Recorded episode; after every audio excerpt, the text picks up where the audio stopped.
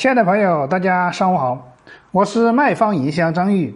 今天我们来分享一个家居专卖店的营销策划案例。一个五百平方的家居专卖店，一个月吸引进店一千三百人，成交率高达百分之二十四，成交三百多人，每人平均成交六千块钱，一个月业绩总业绩达到一百八十万，是如何做到的呢？下面张玉来跟大家仔细。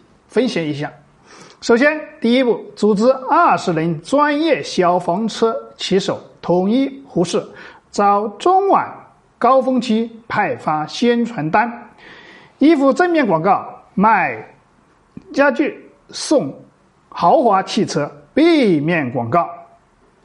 家具城九周年庆典，全品牌家居二点九折起，九十九元。扫码成为会员，买家具抵五倍现金使用。那这个大家知道了，今天九十九可以得到五百块钱左右的现金使用，同时再赠送两百九十八块钱的礼品一份，成本一折，在我们启叮咚上对接。如果说大家需需要这个礼品对接，可以跟张玉私下沟通。再送大抽奖一次，百分之百中奖。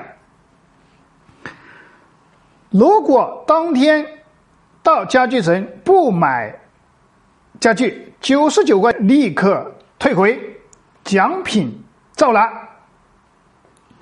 家具平均价格在六千块钱以上一套，抵五倍现金使用，相当于打九折。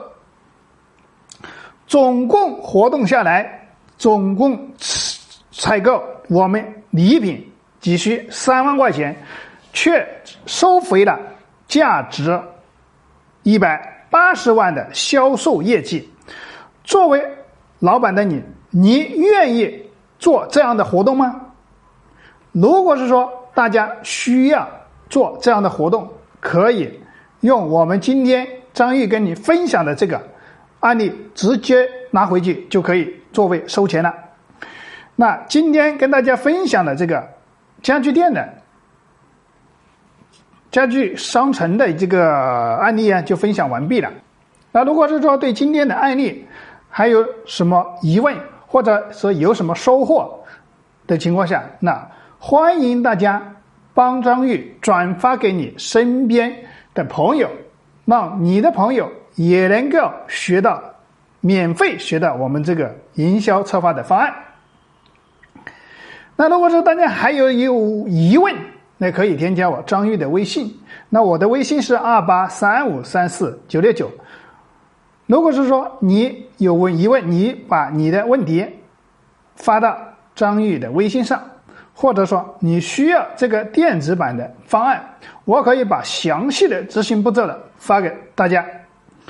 那今天我们分享的这个家居商城的案例就到此结束了，感谢大家的聆听，我们明天继续，再见。